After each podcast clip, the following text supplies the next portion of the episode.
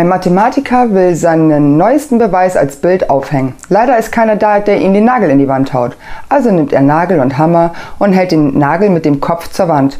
Gerade als er zuschlagen will, schaut er nochmal genau hin und stutzt. Er überlegt eine Weile und kommt dann auf die Lösung. Natürlich, das ist ein Nagel für die gegenüberliegende Wand.